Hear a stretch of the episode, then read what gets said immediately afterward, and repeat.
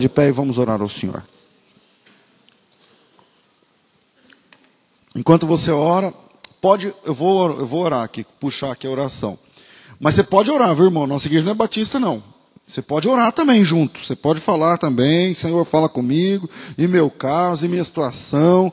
Eu não sei como, passou, como, como você passou o dia, a semana, os últimos dias, como está a tua alma, não imagino. Mas você pode orar agora e Deus pode te ouvir. E mesmo que fique barulhento, cada um falando de um jeito, Deus é todo poderoso, onisciente, onipotente, onipresente. Ele escuta a tua oração, responde a tua oração, ele está aqui.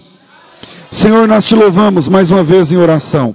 Obrigado, Pai, por ter estado presente no meio dos louvores. Depois desses louvores, nós podemos perceber porque a tua palavra diz que o Senhor habita no meio dos louvores. Porque no meio dos louvores nós dizemos que o Senhor é santo. Porque no meio dos louvores nós, nós, nós reafirmamos o nosso compromisso contigo. Porque no meio dos louvores nós cantamos a tua santidade. Porque no meio dos louvores nós reconhecemos nossas falhas. Porque no meio dos louvores nós glorificamos o teu nome. É por isso que nós sentimos a tua presença entre nós. Pai, nós queremos agora dedicar um tempo ao ensinamento da tua palavra. Venha, Senhor, e seja o nosso professor. Nos ensine a tua vontade, a tua palavra, a tua verdade. Que seja um tempo de crescimento, ó Deus. Em nome de Jesus, que o teu nome seja glorificado esta noite, em nome de Jesus. Em nome de Jesus. Fale conosco, Senhor. Em nome de Jesus. Em nome de Jesus. Oramos agradecidos. Em nome de Jesus. Amém. Amém. Tome assento em nome de Jesus. E vamos aprender da Bíblia. Livro dos Atos, capítulo 26, versículos 9 em diante. O nosso assunto é o 19. Mas vamos do 9 texto diz assim: Bem, tinha eu imaginado que contra o nome de Jesus, o Nazareno, devia eu praticar muitos atos, o que também fiz em Jerusalém. E havendo recebido poder dos principais sacerdotes, encerrei muitos dos santos nos cárceres e quando os matavam, eu dava meu voto contra os cristãos. E castigando-os, muitas vezes, por todas as sinagogas, eu os obrigava a blasfemar. E enfurecido demasiadamente contra eles, até nas cidades estranhas os persegui. Sobre o que, indo então a Damasco, com poder e comissão dos principais dos sacerdotes, ao meio-dia, ó rei, vi no caminho uma luz do céu, que excedia o esplendor do sol, cuja claridade me envolveu, a mim e aos que estavam comigo. E caindo todos nós por terra, ouvi uma voz que me falava em língua hebraica, dizendo: Saulo, Saulo, por que me persegues? Dura coisa te é recalcitrar contra aguilhões. E disse eu: Quem és, Senhor? E ele respondeu: Eu sou Jesus, a quem tu persegues. Mas levanta-te e põe-te sobre os teus pés, porque eu te apareci por isso, para te pôr por ministro e testemunha, tanto das coisas que tens visto, como daquelas pelas quais te aparecerei ainda livrando, livrando-te deste povo e dos gentios, a quem agora te envio, para lhes abrir-lhes os olhos das trevas, os converteres à luz e do poder de Satanás a Deus, a fim de que recebam a remissão dos pecados e sorte entre os santificados pela fé em mim. Pelo que então, ó rei Agripa, eu não fui desobediente à visão celestial. Amém. Paulo está preso, ele foi preso pelos judeus por uma acusação que vale a pena a gente entender esse negócio.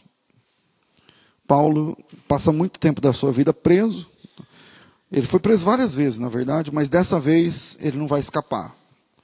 Paulo é preso em Jerusalém. De Jerusalém ele é encaminhado para Cesareia Marítima, um, uma cidade que tem um porto ali na, nas margens do mar Mediterrâneo. Não é? Ele fica ali, salvo engano, uns dois ou três anos, preso na Cesareia. De Cesareia ele vai para Roma, sofre um naufrágio, fica numa ilha, depois ele segue preso. Chega em Roma e passa pelo menos mais uns dois anos, morando numa casa alugada, em prisão domiciliar. E de lá ele é decapitado sobre a ordem do implacável Nero. A Bíblia não fala sobre isso, porque isso já é depois do ano 100, não é? E, e Paulo é decapitado, então, é, naquele, naquele período. Mas Paulo, ele está preso. Por que, que Paulo foi preso? O assunto hoje aqui é o teu chamado e a visão celestial. Mas vamos no, na introdução aqui. Por que, que Paulo foi preso? Bom, Paulo foi preso através de uma falsa acusação. Assim como Jesus foi morto por uma falsa acusação, a, a acusação principal, o que consta no documento que leva Jesus à morte, é a ideia de que ele disse que ia destruir o templo. Ele ia acabar com o templo, reduzir em cinzas, depois reconstruir em três dias. E Jesus, quando ele disse isso, ele está falando do seu corpo da sua morte. Então é uma falsa acusação. Por que, que Paulo foi preso? Paulo foi preso com acusação falsa. Paulo foi acusado de ter profanado o templo. Só que Paulo não fez isso. O que, que é uma profanação do templo? É um desvio de ética. É quando, é, é, um, é quando é, é, a ética da finalidade. Deixa eu tentar explicar. É, o que, que é ética? A ética é o seguinte: se essa taça, ela fosse o, cara que fez essa taça, ordenasse assim, ó, essa taça eu fiz e eu só quero que nessa taça se coloque água.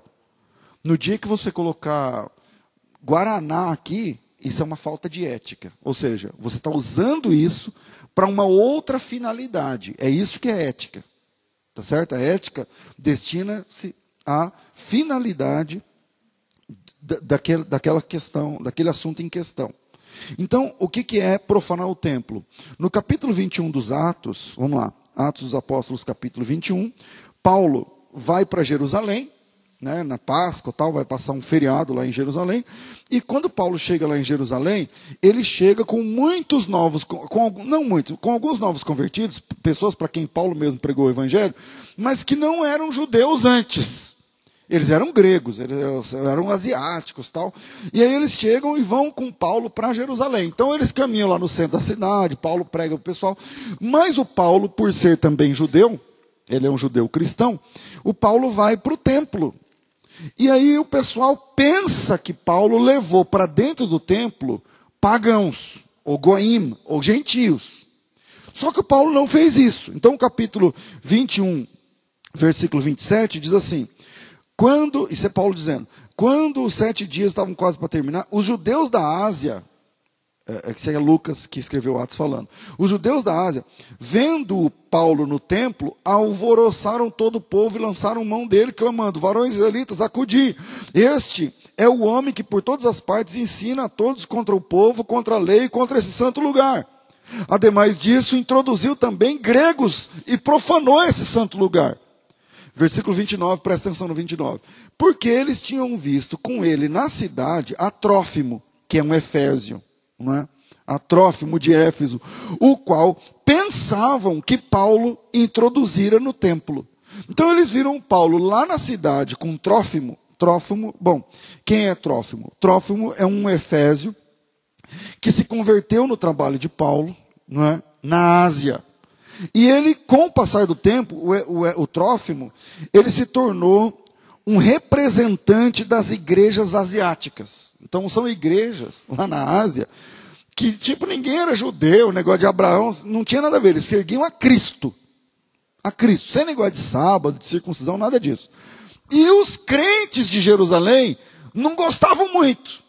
E os judeus de Jerusalém já não gostavam de crente de jeito nenhum, quanto mais asiático, quanto mais gente que não observava a lei de Moisés. E aí, quando é, Paulo uh, começa a viajar bastante, o Trófimo cresce no ministério e ele se torna um representante das igrejas asiáticas. E o, o Trófimo é o caixa de, do ministério de Paulo, no sentido de que o Paulo levanta uma grande oferta entre os cristãos asiáticos para socorrer os cristãos da Judéia e é o Trófimo que, que leva esse, essa grana, esse dinheiro para o pessoal tal. Enfim, é, o, o Trófimo é uma pessoa, uma peça importante para Paulo, e ele está ali levando dinheiro para os irmãos da Judéia.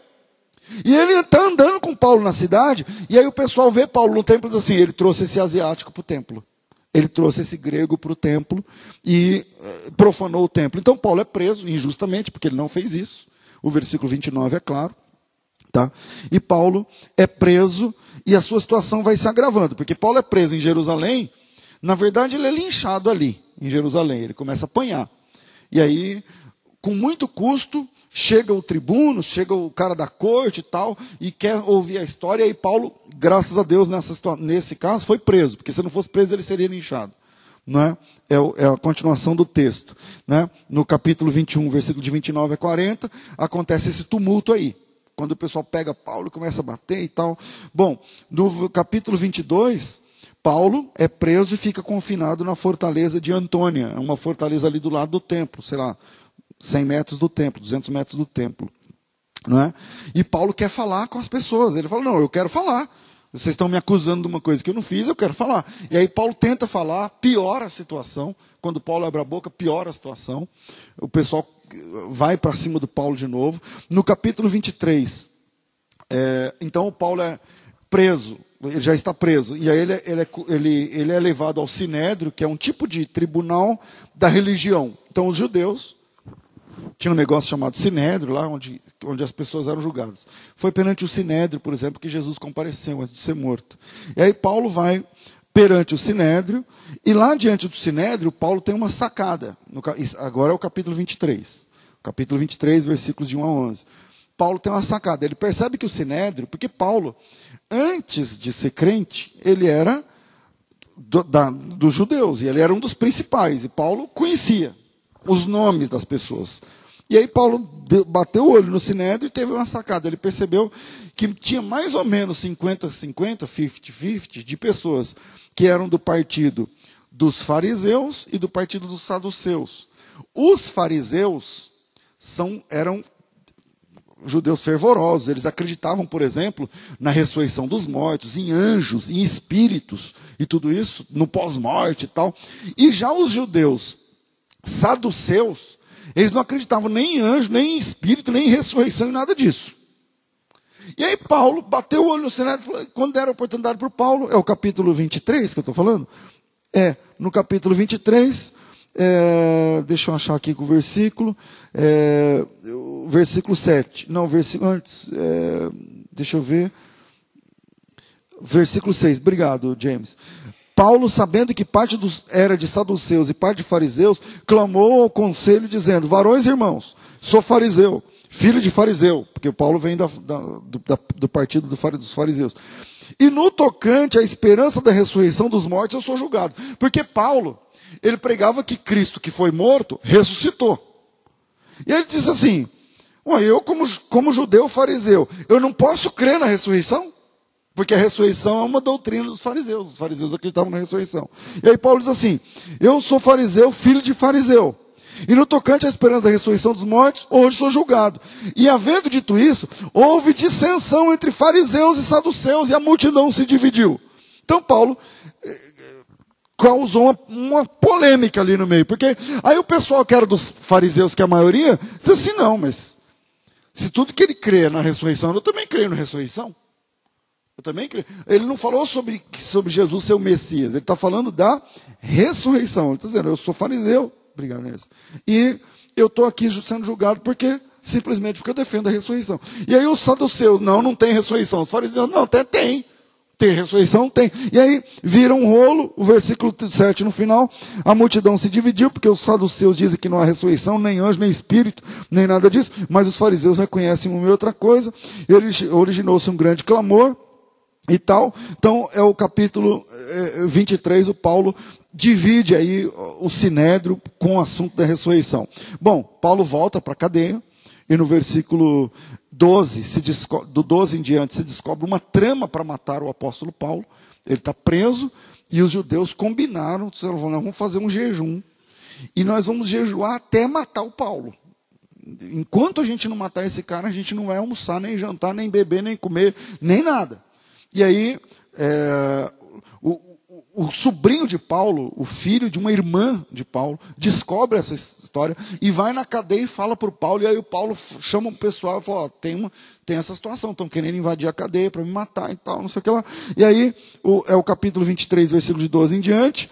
E aí o Paulo, como tem essa trama, o, o tribuno, o cara responsável pela guarda do Paulo, falou assim: ó, então é o seguinte, vamos tirar você da capital e vão, porque ele é um preso muito concorrido, e você vai, vai ficar preso em outro lugar, vai para Cesareia, porque Cesareia Marítima é longe, é, é lá no, no, litoral.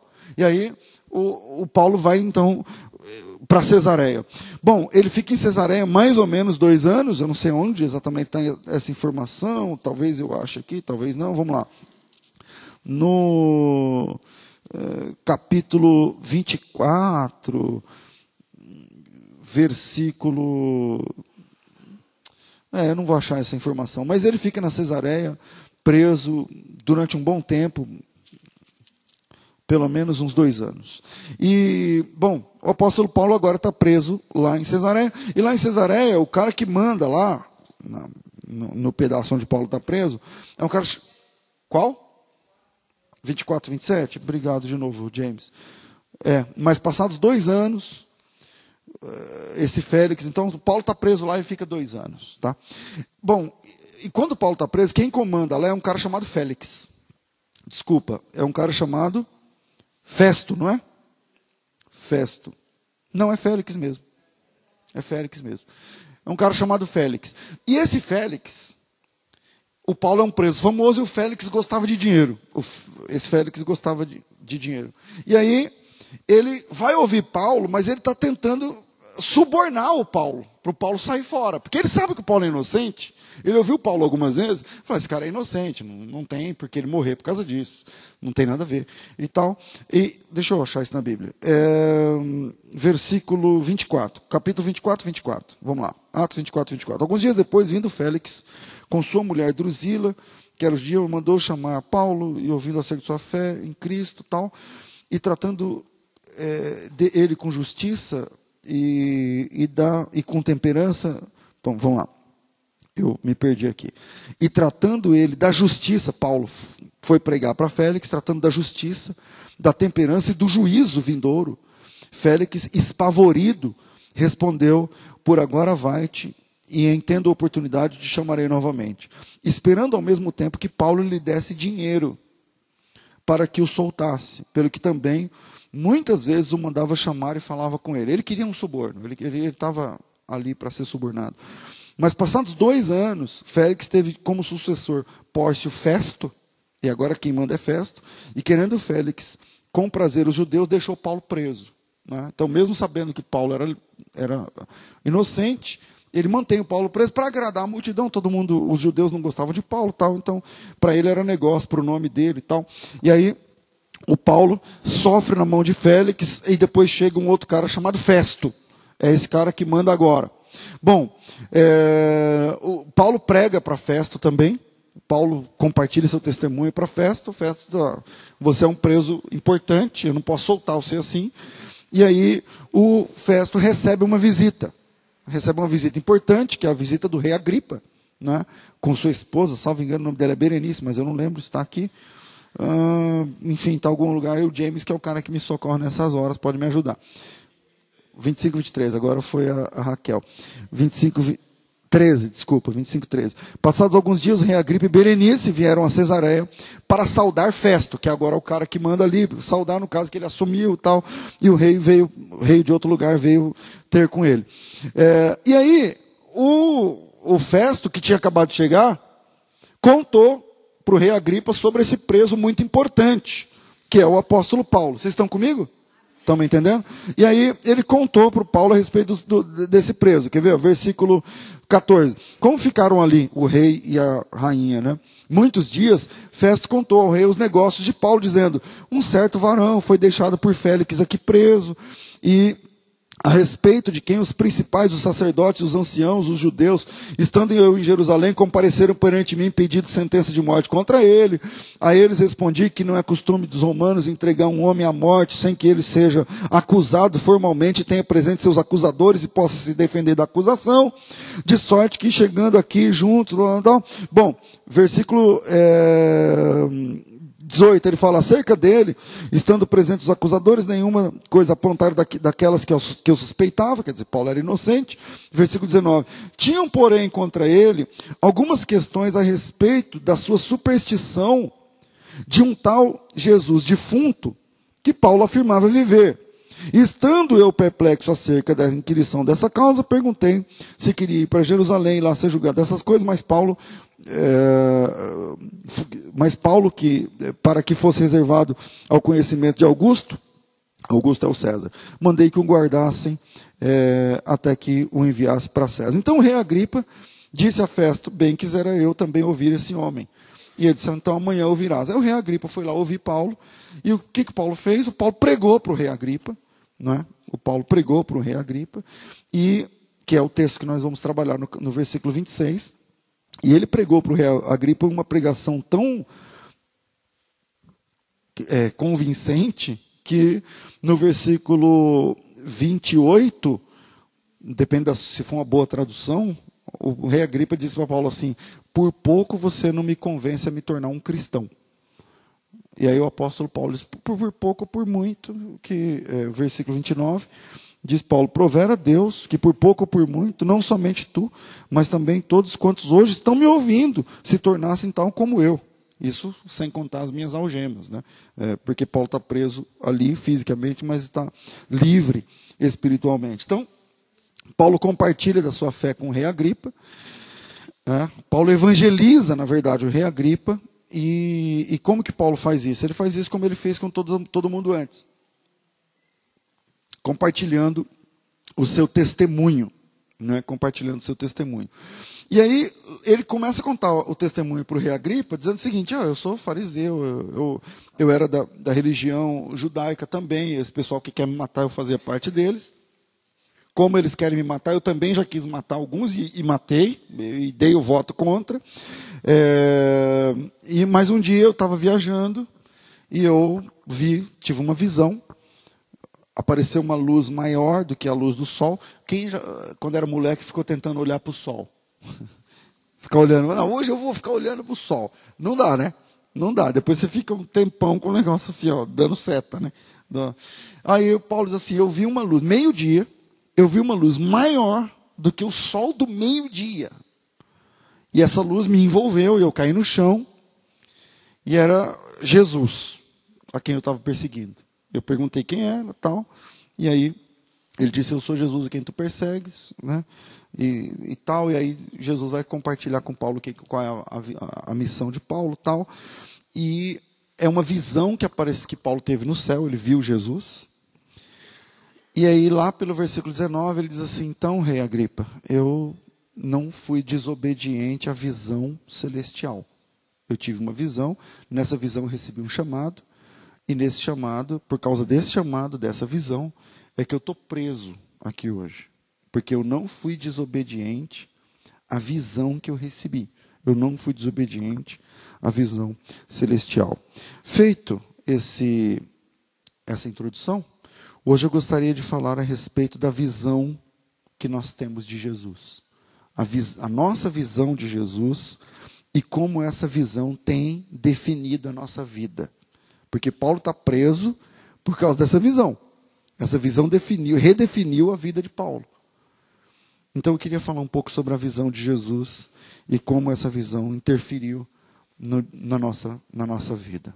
Vou deixar três pontos. Primeiro, quando Deus quer, Ele nos convence.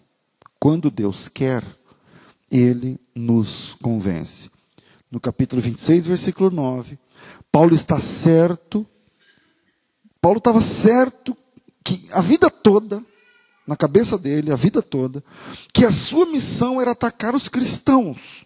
O capítulo 26, versículo 9, bem, tinha eu imaginado que contra o nome de Jesus o Nazareno eu devia praticar muitos atos contra Jesus. Então Paulo estava certo a vida inteira, desde pequenininho, de que ele tinha que atacar os cristãos.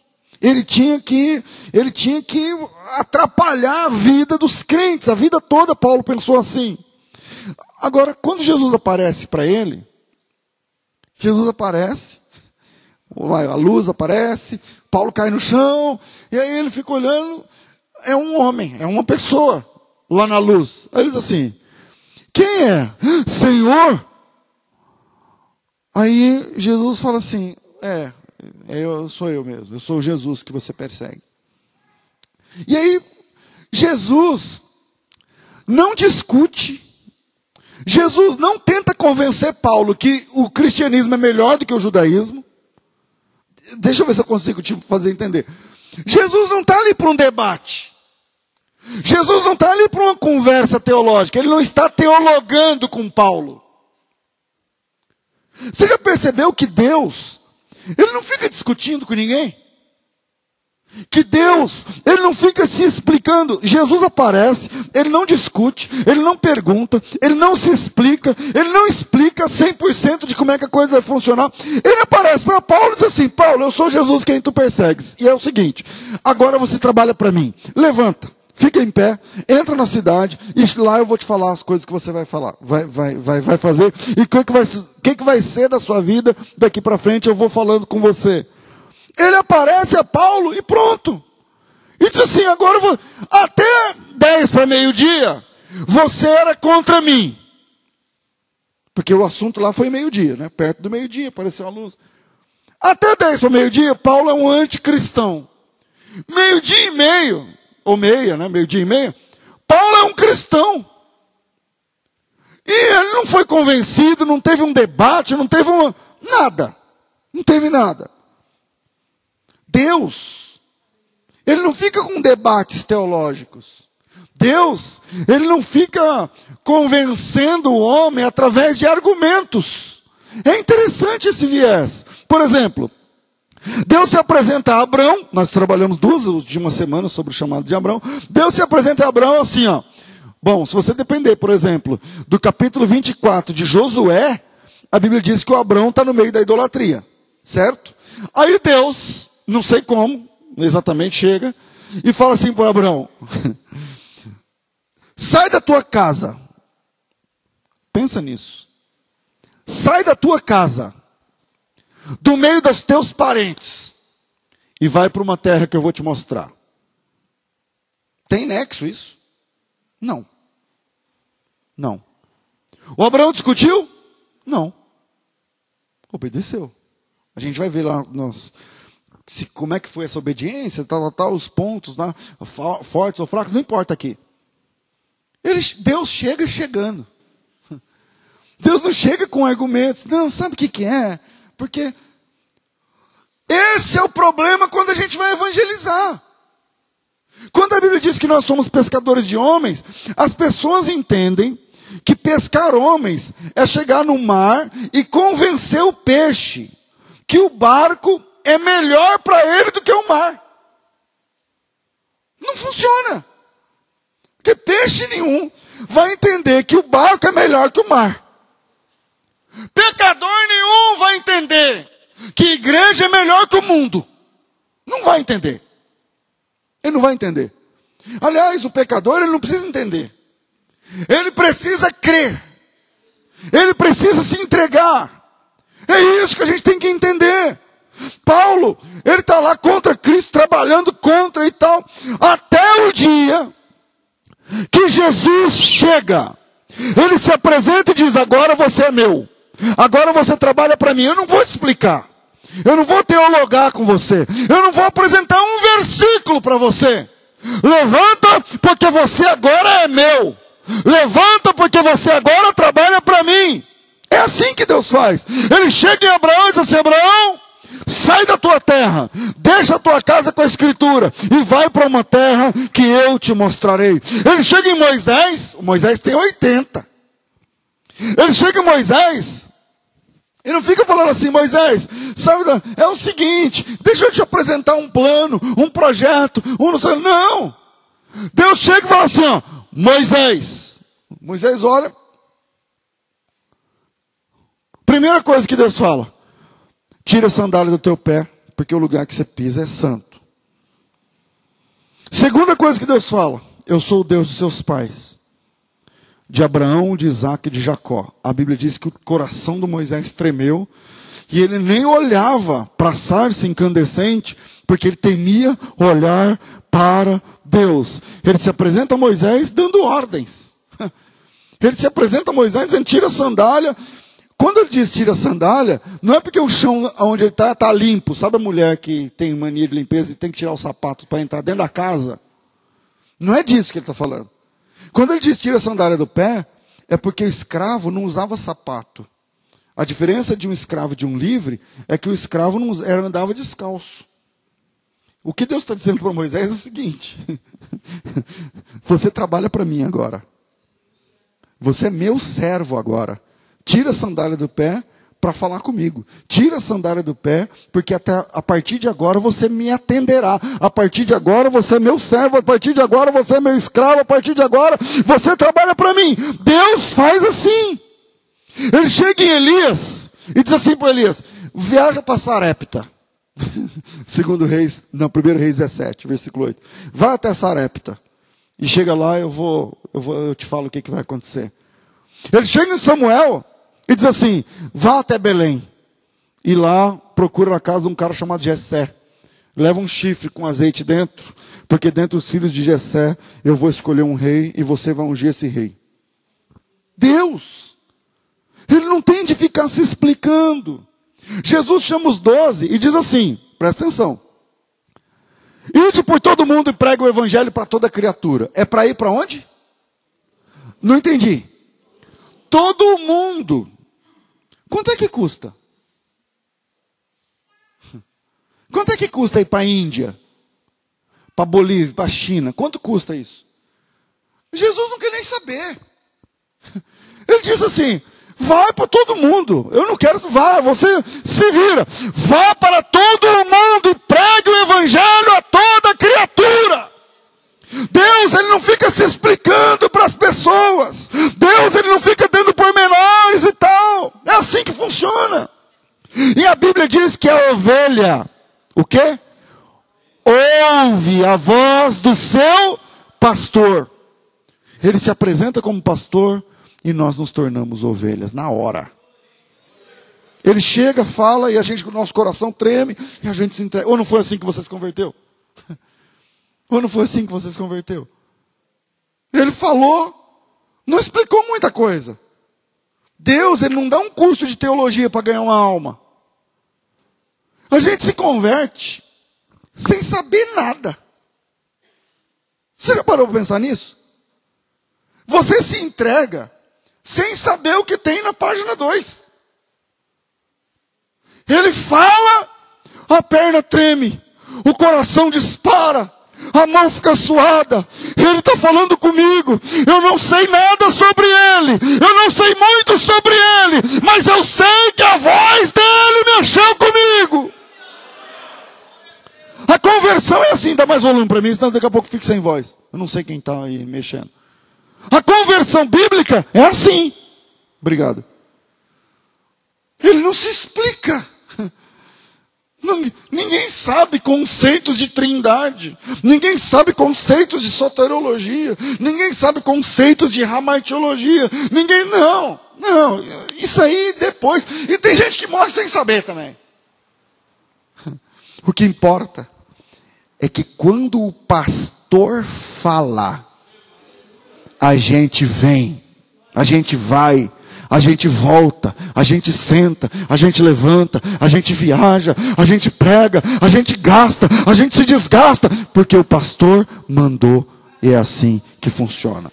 Em Zacarias capítulo 10, depois do, da dispersão, depois, depois de, de Deus julgar o povo por causa do pecado da idolatria, aí o povo vai para Babilônia e tal, e aí todo mundo está preocupado o que vai ser, o que vai ser, como é que vai ser. Aí o capítulo 10 de Zacarias, Deus diz assim: vai funcionar assim, pessoal, isso é Deus falando. Eu vou reunir esse povo. Como reunir? Se milhares de pessoas foram para centenas de outras nações e ficaram lá por 70 anos. Pensa nisso. Ficaram lá por 70 anos, quer dizer, criaram filhos, os filhos casaram com quem era de outro lugar, e aí tiveram netos, e daí vieram os bisnetos, e agora mora lá, e abriu uma padaria, e começou a trabalhar. Então aí Deus chega e fala assim: sabe o pessoal que está disperso, espalhado pelo mundo durante 70 anos? Aí eu, então, eu vou reunir todos eles aqui de novo.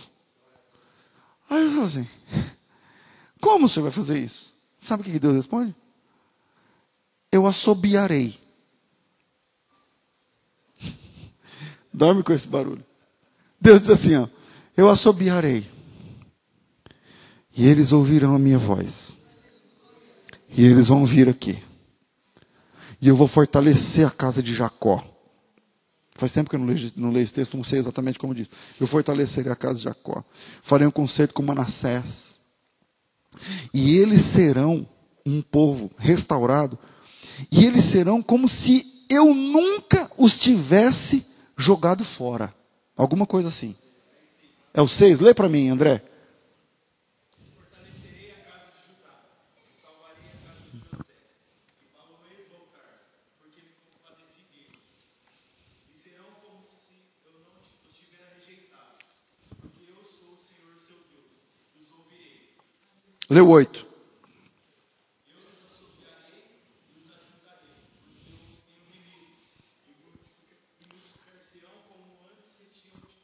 Como o Senhor vai reunir todo mundo aqui de novo? Aí Deus disse assim: ah, Eu tenho uma ideia. Eu assobio. E eles virão. Só Deus para fazer um negócio desse. Tem que ser um Deus. Não, para fazer um negócio desse tem que ser um Deus. Não pode ser um, intele um intelectual, um cara bom de oratória. Não, eu não vou explicar nada. Eu não vou explicar nada. Eu vou assobiar. E eles vão ouvir. E, e eles vão ouvir. Você pode ser ateu. Você pode ser à toa. Você pode ser um vagabundo. Você pode ser um drogado. Você pode ser um, um homossexual assumido, com peito, com tudo. Você pode ser um pervertido. Você pode ser um toxicômano. Você pode ser um pornógrafo. Você pode ser um desviado. Você pode ser um alheio às coisas de Deus. Você pode ser um cara leso da cabeça. Você pode ser uma pessoa afastada que nunca ouviu falar de Deus. Mas eu tenho uma coisa para te dizer: se ele assobiar, você vem. Não é um convencimento. Não é uma palestra. Ele diz assim: Eu sou pastor e elas são ovelhas. E se eu chamar, ele vem. E se eu assobiar, ele vem. Tem uma história que um pastor, lá no, no deserto, apacentava um rebanho muito grande de umas 500 cabras, ovelhas. Ovelhas e cabras. E aí chegou o turista e ficou impressionado com o pastor quando ele chamava o rebanho para tomar água, para ir embora, para chegar e tal. Aí ele chegava, em hebraico, ele chegava e dizia assim, ó. Meá! Que é a palavra em hebraico para o chamado da ovelha. Aí as ovelhas, onde estavam, fazendo o que tivesse, elas saíam e vinham. Aí o pastor vinha embora com o cachado e o rebanho vinha atrás. Aí o cara ficou olhando e falou assim: peraí, peraí, peraí. Elas são adestradas? Aí o pastor disse assim: não são selvagens. Eu, vai nascendo, vai vivendo assim. Mas o que, que você faz para ensinar elas? Nada. Eu chamo, elas vêm. Eu falo assim, não, peraí, eu posso tentar? Vou tentar o quê? Eu posso chamar também? Ele falou, pode, mas elas não vão te ouvir. Fala, ah, não. Como é que fala? Ele falou, Eu não, se eu chamar então, elas vão vir também, são animais. Eu falei, então tá bom. Você quer fazer o quê? Ah, eu quero levar elas lá para aquele lado. Falei, então tá bom. Vai, vai lá naquele lado, sobe na pedra, e de lá você grita igual eu gritei. Vamos ver. O cara subiu lá na pedra e meteu um meá também. Meá, não sei o que, tal. As ovelhas comendo, estavam comendo e ficaram. Elas estavam sentadas, nem murcharam nada, normal. As ovelhas ficaram normais. Aí o cara desceu, murcho, voltou e falou assim: escuta, qual que é o segredo? Elas não ouvem ninguém, só o Senhor. Aí ele diz assim: ouvem, elas ouvem. Elas podem, mas elas seguem outro, outra voz. Ele diz assim: olha, elas até ouvem, elas até seguem, se elas estiverem doentes ou se elas estiverem com muita fome. Hoje, tem muita ovelha doente. E muita gente que com tanta fome está ouvindo qualquer um. Está seguindo qualquer um. E está abraçando qualquer doutrina. Deus é o pastor. E quando Ele quer, Ele convence. Não é uma palestra, não é um curso. Deus não se explica a ninguém. Na verdade, irmãos, é meio banal o que eu vou falar, mas é verdade. Na verdade, Deus nos leva com duas ou três palavras. É isso que está acontecendo aqui no texto. O Paulo está perseguindo Jesus, até o dia que Jesus aparece e fala assim: Eu sou Jesus que você persegue. Levanta e entra na cidade que você agora é meu. O Paulo foi levado com duas conversas. Com duas ou três conversas. Quando é de Deus. Acabou. Quando a palavra vem de Deus, levanta e entra na cidade. O que, que Paulo fez? Levantou e entrou na cidade. Elias, levanta e vai para Sarepta. O que, que Elias fez? Levantou e foi para Sarepta. Não tem conversa. Jesus chama os dois e fala assim: ide por todo mundo e prega o evangelho. O que, que eles fizeram? Foram por todo mundo e pregaram o evangelho. Deus, ele apenas se apresentou a Moisés. Ele apenas chega em Moisés e diz assim: Moisés. Moisés para. Isso é Êxodo capítulo 3, versículo 6. Eu sou o Deus do teu pai. Eu sou o Deus da tua mãe. Eu sou Deus de Abraão, Isaac e Jacó. E a Bíblia diz que Moisés cobriu o rosto. E Moisés temia olhar para Deus. Deus nos leva em duas conversas. Antes de qualquer coisa. Antes de qualquer coisa. O Paulo está perseguindo Jesus e os discípulos de Jesus, certo? Aparece a visão, aparece uma luz. E chega Jesus. Imagina, porque pensa comigo se você é o apóstolo Paulo. Ele está lá para fazer da vida dos cristãos um inferno. Ele quer matar, ele quer prender, ele quer fazer os caras blasfemarem, tal, tal, tal. Quem aparece no céu? Quem? Jesus. Jesus. Então, presta atenção. Quando Paulo cai, ele olha para cima na visão e fala assim: quem é? Senhor? O que, que Jesus responde? Eu sou Jesus. Tem meio termo.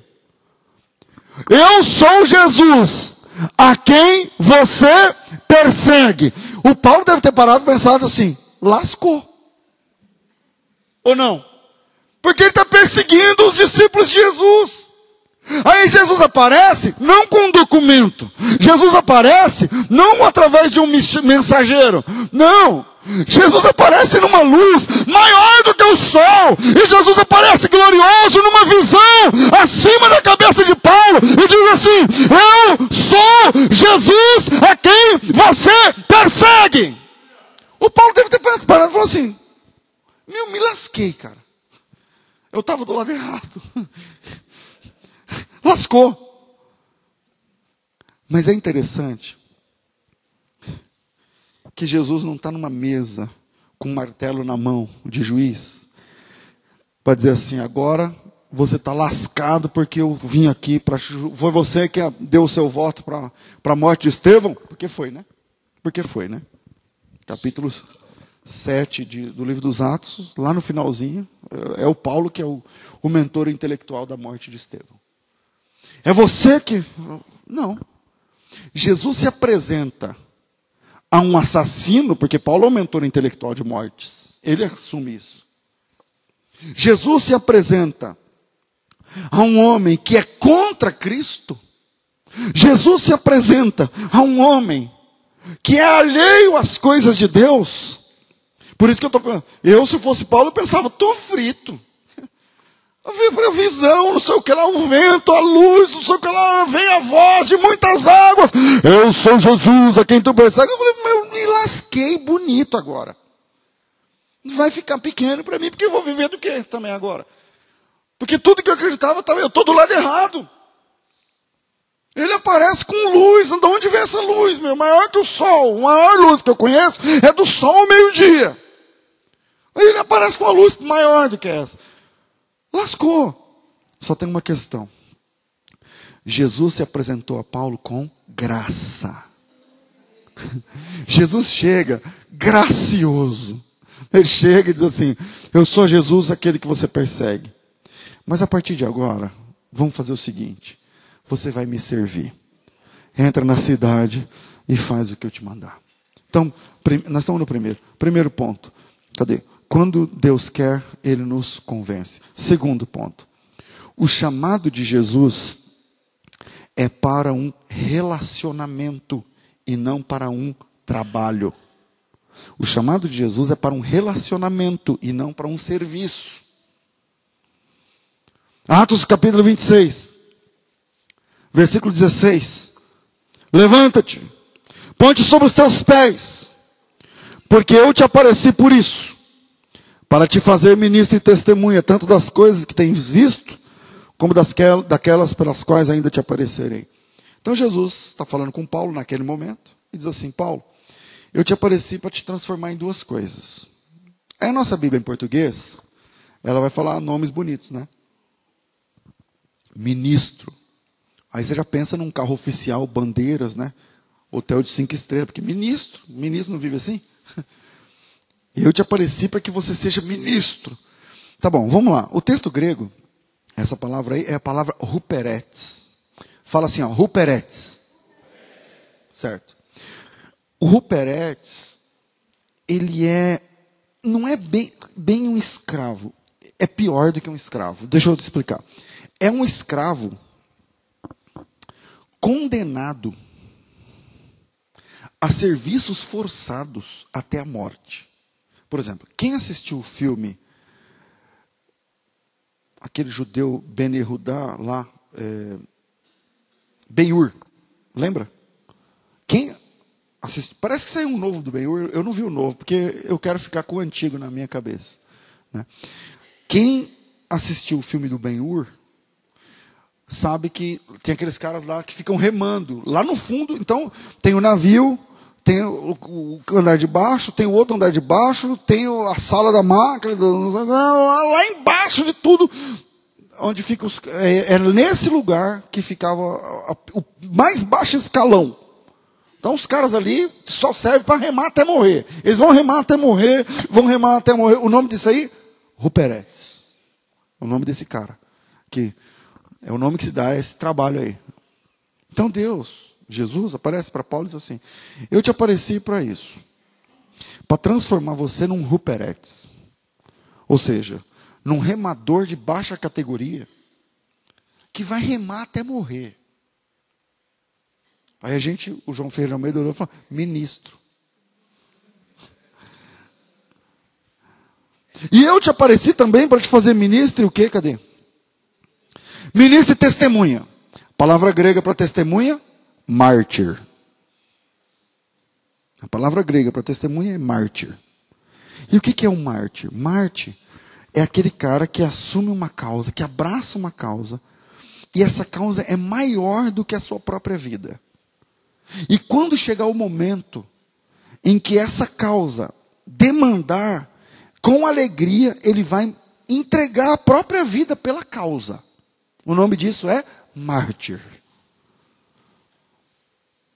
Então Deus, está bem claro, o contrato entre Jesus e Paulo, se tivesse um contrato, o contrato diz o seguinte: Paulo, é o seguinte, eu não vou te explicar, eu vou te chamar.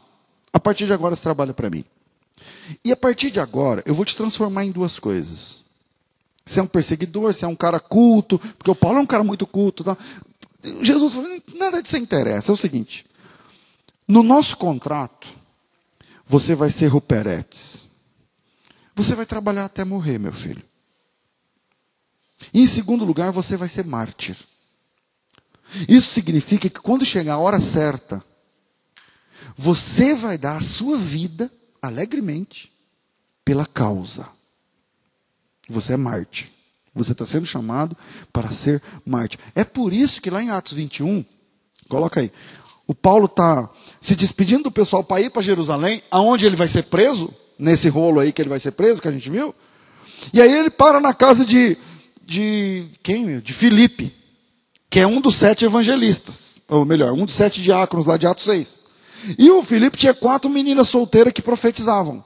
E aí o Filipe tinha recebido um profeta da Judéia chamado Ágabo. E aí o Paulo estava lá. Aí o Ágabo pegou o cinto do Paulo. O cinto naquela época era um negócio assim, que atravessava assim, né? Ele pegou o cinto, e era de pano, ele pegou o cinto do Paulo, amarrou as suas mãos e os seus pés. Eu não sei exatamente o versículo, mas certamente é no capítulo 21. Qual? 11. Amarrando suas mãos e pés, diz assim, ó. Assim diz o Espírito Santo. Eu acho que aparece a palavra Espírito Santo lá, não aparece? Isto diz o Espírito Santo. O homem a quem pertence esse cinto será preso quando chegar em Jerusalém. Alguma coisa parecida com isso. Aí quando ele falou isso, o pessoal começou a chorar. O pessoal começou a chorar dizendo assim para Paulo: Não, então não vai para Jerusalém. Se Deus está falando que lá você vai ser preso, então você não pode ir. Então Deus está querendo te dar um livramento, tal, tal, tal. E lá pelas tantas, lá no versículo 13, 14, por ali, Paulo diz assim: opa, opa, opa. Por que, que vocês estão chorando e magoando o meu coração? Vocês não têm noção do meu contrato com Jesus. Quando ele me chamou, ele me chamou para ser Ruperete e mártir. Quando ele me chamou, no meu chamado, no contrato, está dizendo que eu sou mártir. Então eu estou pronto não só ser preso lá em Jerusalém, preso é fichinha, eu já fui preso várias vezes. Eu estou pronto não só a ser preso lá em Jerusalém, mas a morrer em nome de Jesus, se for necessário. É o segundo, o chamado de Jesus não é um chamado para um trabalho, não é um chamado para um serviço, mas nós fomos chamados para um relacionamento com Jesus. E lá no versículo 16 ou 17, capítulo 21 de novo, versículos, não, capítulo 21 não, deixa eu achar aqui, 26, capítulo 26 que a gente está trabalhando, né? Versículo é, 16, assim, levanta-te, põe sobre os teus pés, porque eu te apareci para isso, para te pôr por ministro, e que mais? Vamos de novo, ministro e tanto das coisas que você tem visto, como daquelas para as quais eu ainda te aparecerei. Sabe o que Jesus está falando para Paulo? Está dizendo o seguinte: tá só essa visão que você está tendo agora, do negócio mais do que a luz do meio-dia, não sei o que lá, isso aqui é só o começo, meu filho. Eu vou aparecer outras vezes. E eu vou falar com você outras vezes. E eu vou dar tarefas a você outras vezes. O chamado de Jesus, ouça isso, você que tem um chamado. O chamado de Jesus, Jesus não te chamou para um bico. Aqui fala bico, quando o cara não tem o que fazer, então vai lá e fica quebrando o galho. Não. Jesus não te chamou para um bico.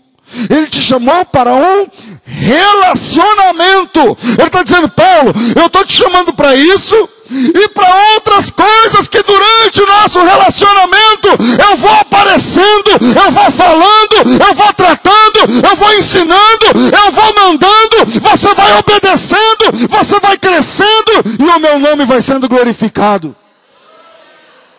Eu ainda vou aparecer. Ele apareceu. Ele apareceu muitas vezes.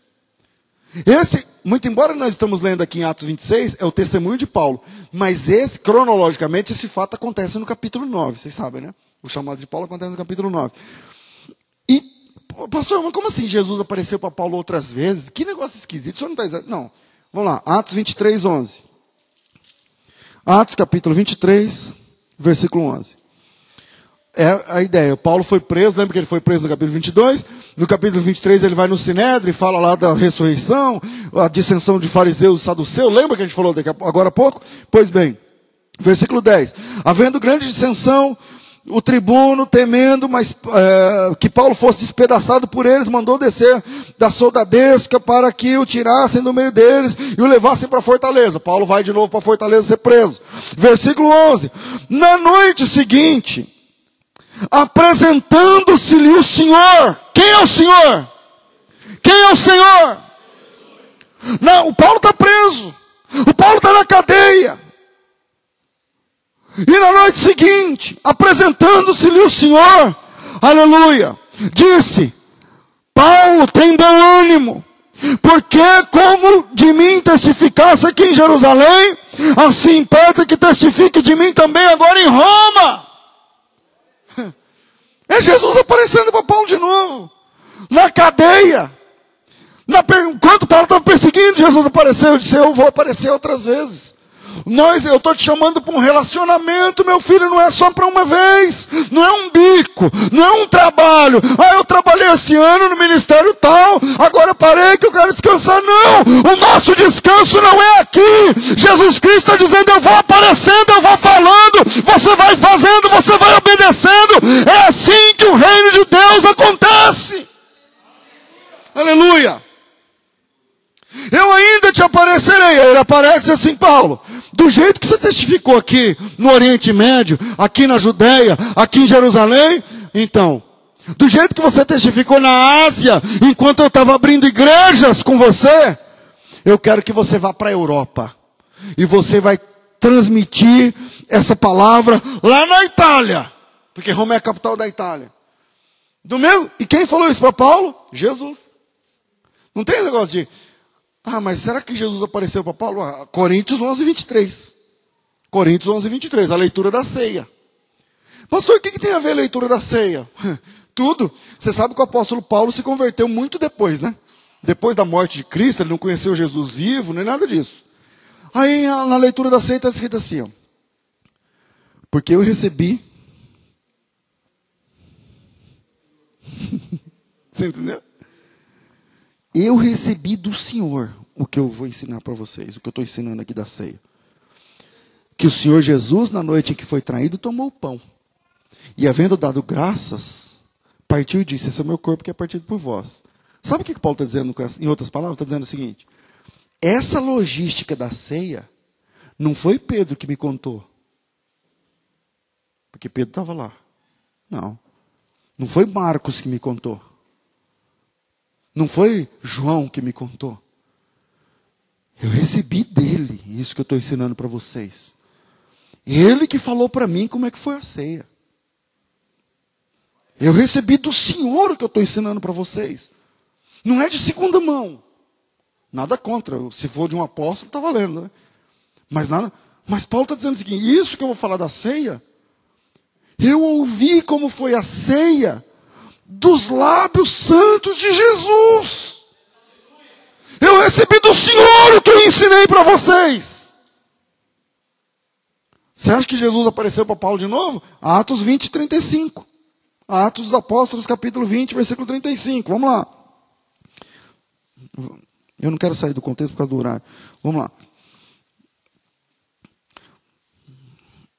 Eu vou ler o 34 só para efeito de contexto. Vós mesmos sabeis que para o que me era necessário a mim e aos que estão comigo, essas mãos trabalharam, essas mãos me serviram.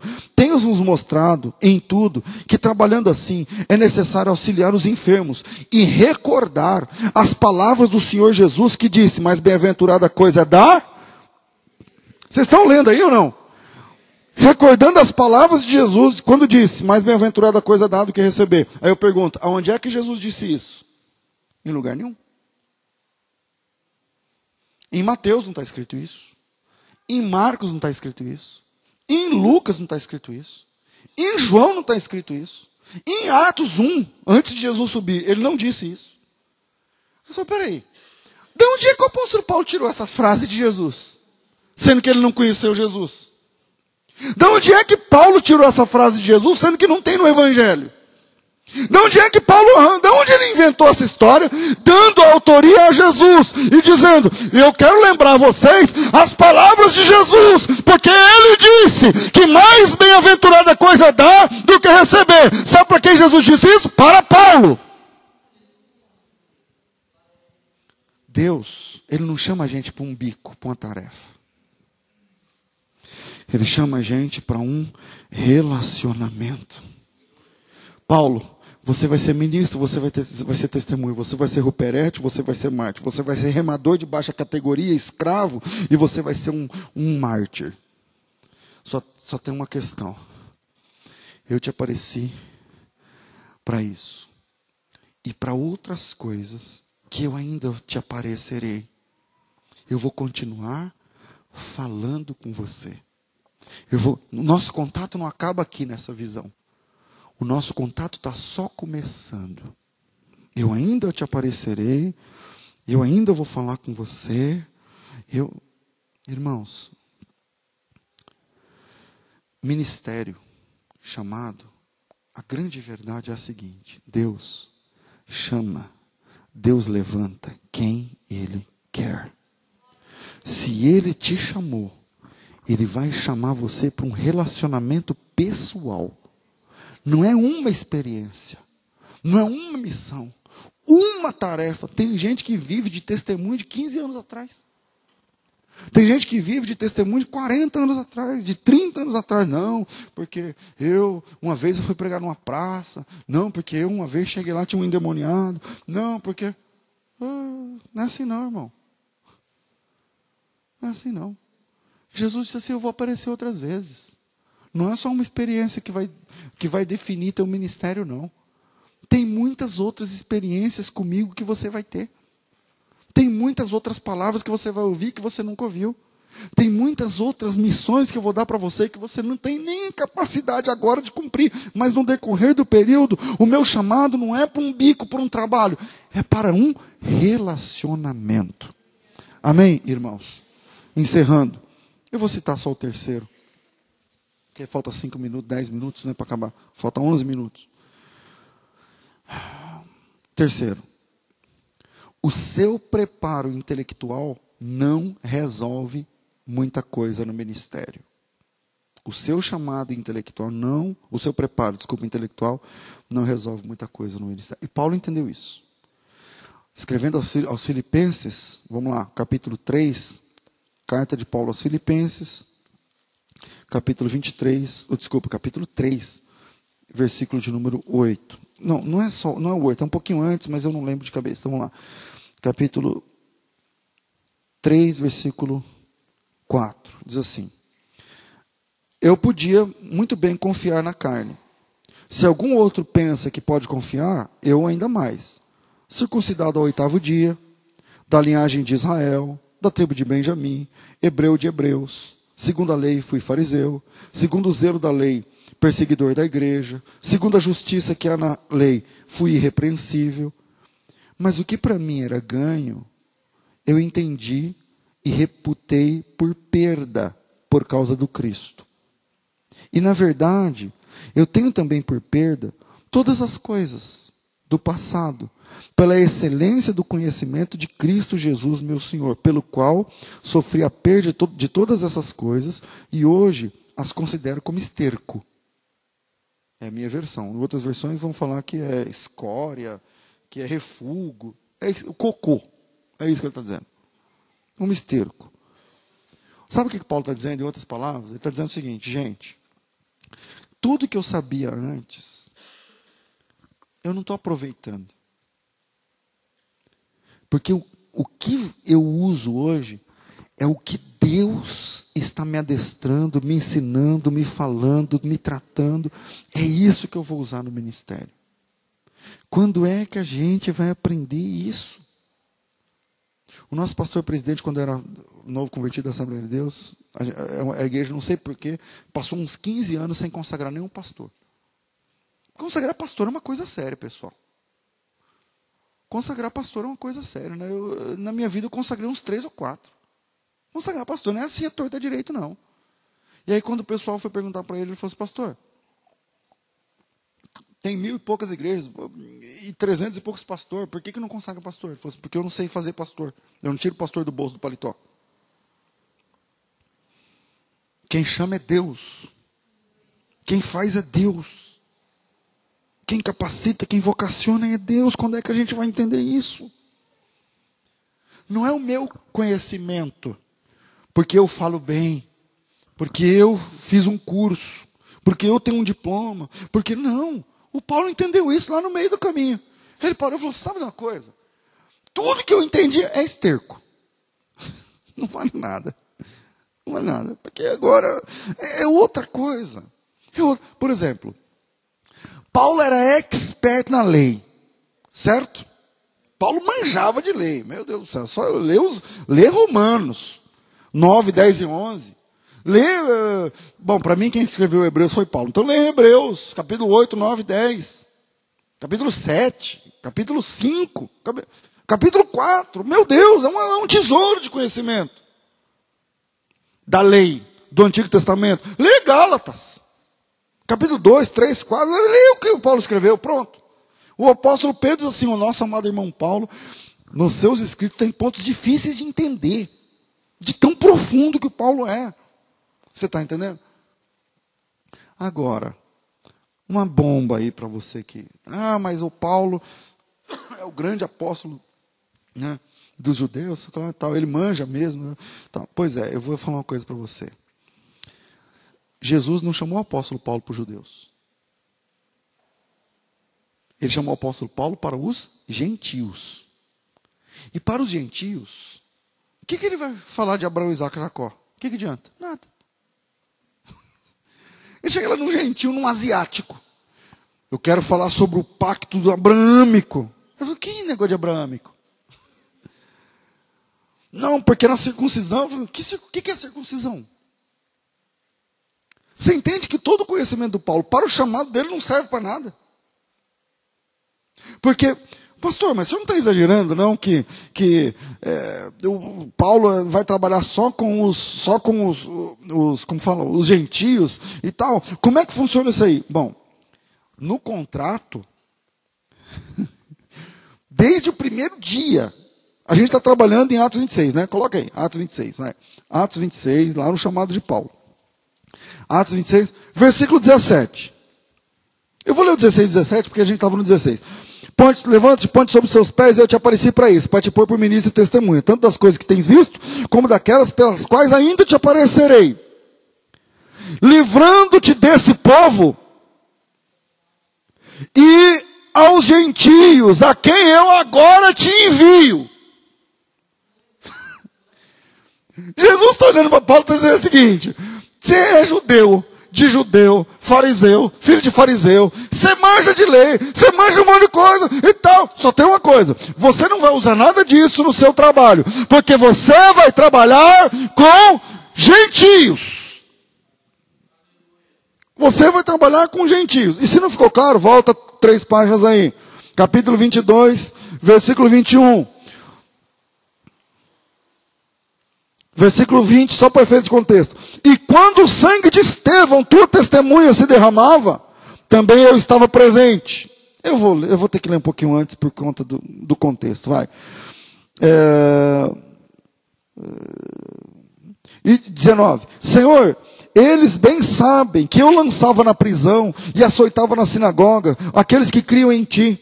E quando o sangue de Estevão, tua testemunha, se derramava, eu também estava presente e consentia na sua morte, e guardava as vestes daqueles que o matavam.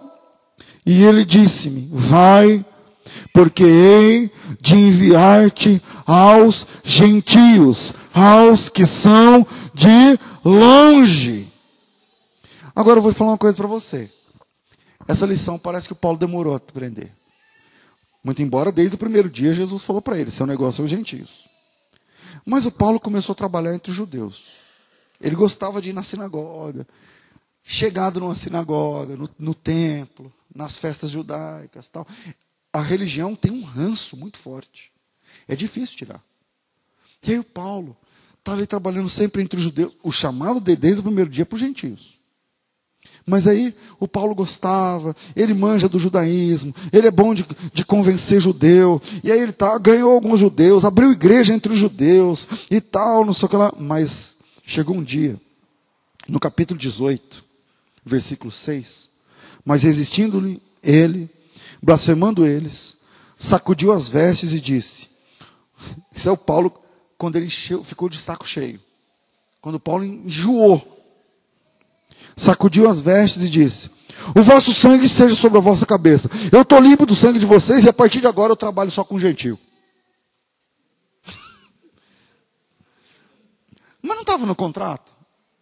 Não era desde o começo? A partir de agora, vou para os gentios. Mas Jesus disse isso desde o começo. Talvez Paulo se achasse mais bem preparado para os judeus, porque com os judeus ele nadava de braçada, ele estava em casa. Mas Deus tinha outros planos. Entendeu? Deus, ele tem um chamado específico para mim e um chamado específico para o senhor, para a senhora. Deus tem chamados específicos para pessoas específicas. Eu vou dizer uma coisa: você pode tentar, você pode gastar, você pode passar tempo insistindo, insistindo, insistindo, mas no fim é a vontade de Deus que vai ser feita. O Paulo foi para os judeus e nadou entre os judeus e tal, até funcionou alguma coisa, mas chegou uma hora que ele caiu a ficha, não, Deus me chamou para os gentios, eu tal, a partir de agora eu vou para os gentios. Você já pensou num judeu trabalhando com gentil? Deus faz assim. Irmãos, Deus faz cada coisa. E depois que Deus me salvou, eu entendi que Deus salva cada tipo de gente. E que Deus faz cada uma. E que Deus manda a gente em cada. E quando Ele manda, Ele se responsabiliza. Você pensa que o ministério é fácil? Não é. Existem espinhos, é espinhoso. Durante a chamada, nós lidamos com espinhos. E Deus nos ajuda a transpor esses espinhos. Por isso que Paulo diz para o rei Agripa, que é o tema: Eu não fui desobediente à visão celestial. Eu sofri, eu apanhei, eu fui preso. Estou preso, mas eu não fui desobediente à visão celestial. Encerrando. Às vezes o espinho está em nós. Já pensou nisso? Você pensa que a gente é perfeito? Eu não, eu não sou. Às vezes o espinho está dentro de nós. Como lidar? Como lidar com um espinho que te atrapalha se ele está dentro de você? Não vou ler mais porque eu tenho que encerrar.